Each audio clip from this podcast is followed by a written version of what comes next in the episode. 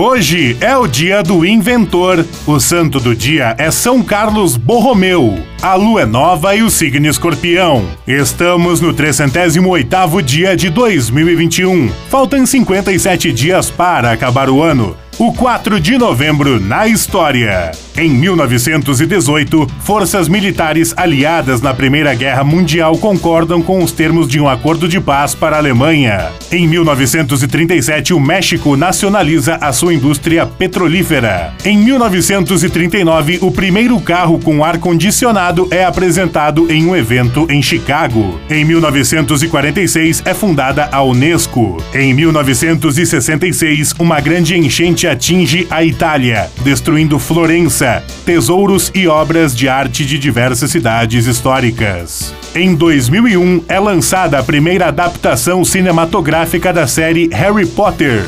Harry Potter e a Pedra Filosofal. Em 2003, morre a escritora Raquel de Queiroz, a primeira mulher a ser aceita na Academia Brasileira de Letras. Em 2008, Barack Obama torna-se o primeiro negro a vencer uma eleição presidencial nos Estados Unidos. Frase do dia: A vida é uma tarefa que não pode ser dividida com ninguém.